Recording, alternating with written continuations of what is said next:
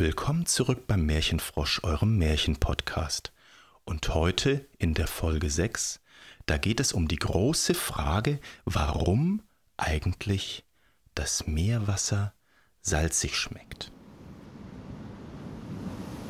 Und die Geschichte, die ich euch heute erzähle, die kommt aus einem Land, das sind lauter Inseln, ganz viele Inseln auf der anderen Seite der Erde, so ungefähr zwischen China und Australien. Und das sind die Philippinischen Inseln. Und wenn jemand so viel Wasser rundherum hat, dann sollten die das ja eigentlich wissen. Ne? Also, vor langer Zeit auf den Philippinischen Inseln, da war das Meerwasser noch süß. So wie unser Wasser, was wir heute aus dem Leitungshahn kennen. Ne? Trotzdem haben die Leute damals schon Salz gekannt und sich ein bisschen davon aufs Essen gestreut. Wo hatten die das her? Unsere Geschichte fängt an in einem kleinen Dorf auf einer Insel und die holten sich ihr Salz aus einem Salzbergwerk. Na, auf der Nachbarinsel, da war ein großer, dicker, starker Berg mit tiefen Steinwurzeln und tief unten im Berg, da war eine Höhle und da gab's Steinsalz. Na, das kennt ihr vielleicht so von Steinlampen oder auch Steinsalz, wie man es auf der Viehweide findet, damit die Tiere dran lecken können. Also immer wenn die Leute Salz brauchten, haben die sich in ihre kleinen Boote gesetzt und sind rüber gepaddelt oder gesegelt auf die Nachbarinsel und dann runtergegangen mit ihren Stangen und Hämmern und haben da ping, ping, ping, haben die da das Salz rausgeklopft und es in ihre Taschen gepackt und sind damit zurückgesegelt. Eines Tages ging auf der Insel mit dem Dorf das Salz aus. Wäre ja nicht schlimm gewesen, hätte man ja rübersegeln können auf die Nachbarinsel und da Neues holen. Ja, aber das Wetter war so schlecht. Es hat gestürmt, es hat gegossen, es hat gehagelt und gewittert, also ein richtig greuliches Wetter, und die Wellen haben hochgeschlagen mit Schaumkronen und Gischt hat gespritzt. Das wäre viel zu gefährlich gewesen. Die kleinen Boote wären gekentert und untergegangen.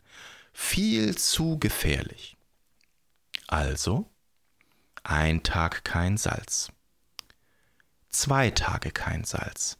Dritter Tag kein Salz. Und nach zehn, vierzehn Tagen, da fingen die Leute langsam an, unruhig zu werden. Hey, ihr Älteste, ihr schlauen Leute, Anführer, denkt euch mal was aus. Wir haben kein Salz mehr. Das Essen schmeckt uns nicht mehr. Und so ein bisschen Salz ist ja auch ganz gesund. Nicht zu viel, aber ein bisschen braucht man schon.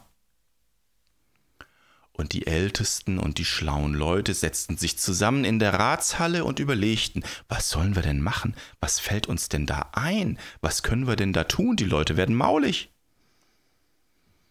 Und einer hatte die Idee, wenn wir schon nichts machen können mit dem Sturm da draußen, dann lasst uns doch mal den Großen, den Mächtigen, den Gewaltigen Riesen fragen, der hier zwischen den Inseln wohnt. Na, da wohnte ein richtig großer, mächtiger Riese, der war so groß. Wenn der da so zwischen den Inseln stand im Meer, dann ging ihm das Wasser bis knapp unters Knie. Und sein Kopf, der war so hoch, der war hoch oben, da flogen schon die Wolken drumrum. Und die Ältesten und die schlauen Leute, na, die dachten sich, wenn uns nichts einfällt, na, der Riese hat einen großen Kopf. Vielleicht hat der ja eine Idee. Also gingen sie raus in das Dreckswetter und riefen nach dem Riesen. Und der Riese hat einen schönen philippinischen Riesennamen, der hieß nämlich Angalo. Also, da oben in den Wolken, hoch oben der Riesenkopf, und die Leute reckten sich und riefen Angalo! Angalo! Und der Riese, der hörte, wie man seinen Namen rief, und er neigte den Kopf zur Erde und sagte Ja. Angelo, du großer Riese, wir haben ein Problem. Wir haben kein Salz mehr. Die Leute werden maulig. Du bist doch so groß, vielleicht fällt dir ja was ein. Und der Riese überlegte einen Moment, kratzte sich den dicken Riesenkopf, und weil er nicht nur sehr groß war, sondern auch sehr nett, da räusperte er sich noch einmal und dann sagte er, okay. Und der Riese, der setzte sich langsam und vorsichtig auf die Insel. Und dann schuckelte er sich so ein bisschen zurecht, drehte sich, so dass er die andere Insel sehen konnte, weit draußen im Meer, und dann streckte er seine Beine aus und legte sein eines Riesenbein quer über das Wasser bis auf die Nachbarinsel. Na, da, wo das Salz drin war. Und die Leute holten ihre Taschen und ihre Brechstangen und ihre Hämmer und ihre Rucksäcke und liefen über das Riesenbein quer über das Meer hinüber zu der anderen Insel.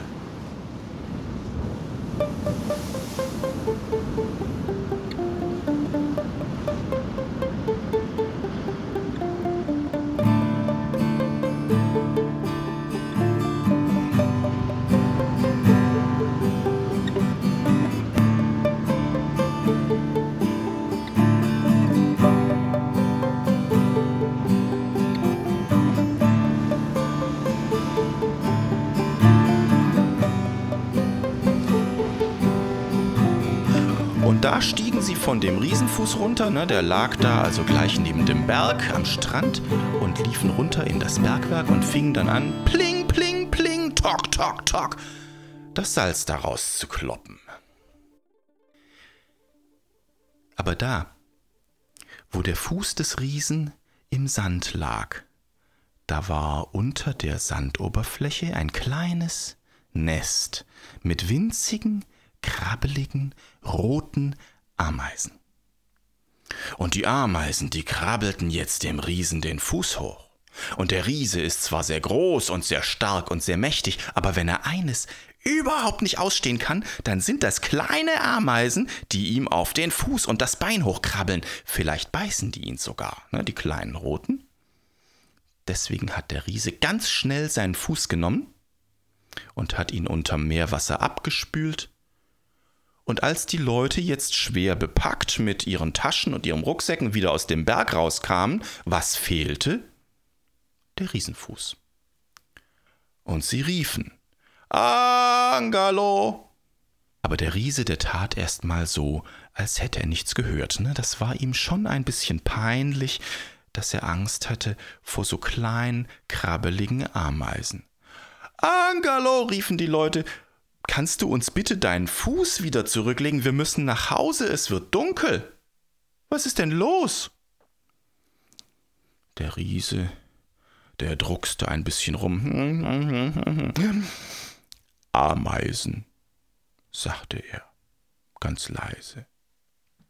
Wie, sagten die Leute, die konnten das gar nicht glauben. Sag mal, Riese, hast du etwa Angst vor ein paar winzig kleinen Ameisen?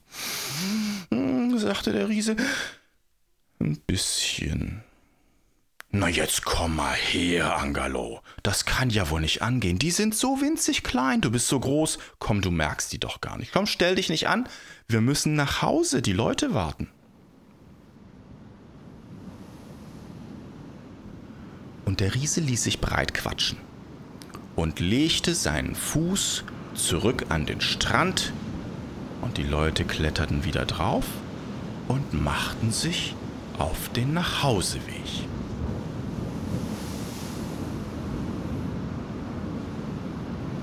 Da waren sie noch nicht weit gekommen, da merkte der Riese, wie ihm die Ameisen wieder auf den Fuß krabbelten. Leute, sagte der Riese, Leute, ich merk schon, wie mir die Ameisen auf die Zehen krabbeln. Bitte macht hin. Riese, sagten die Leute, wir sind ja schon auf dem Weg. Ne? Wir machen so schnell es geht. Das Wetter ist schlecht, das Gepäck ist schwer, also entspann dich. Alles okay. Und die Leute gingen weiter. Leute, knurrte der Riese, Leute, ich merk schon, wie mir die Ameisen über die Wade krabbeln. Die beißen mich bestimmt gleich. Beeilt euch! Riese, sagten die Leute, bleib mal ganz fluffig. Ja, wir sind schon auf dem Weg. Die tun dir nichts, die sind so klein, die merkst du gar nicht. Und sie liefen weiter. Leute, knurrte der Riese, der es kaum noch aushalten konnte. Bitte, ich merk schon, wie mir die Ameisen auf das Knie krabbeln. Ich halt das nicht mehr. Aus.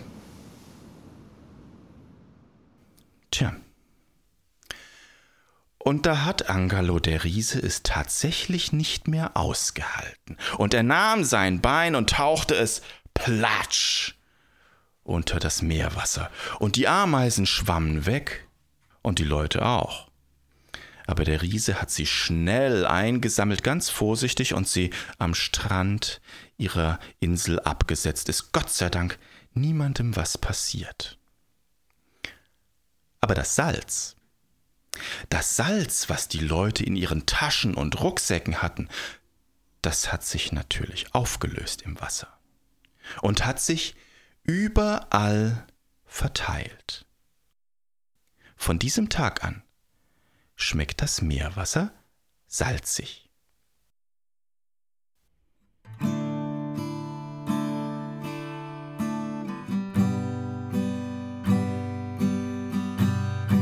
Das war die Geschichte, warum das Meerwasser salzig schmeckt. Eine Geschichte von den philippinischen Inseln. Frei erzählt von Alex Schroff. Erzähler und Musik Alex Schroff.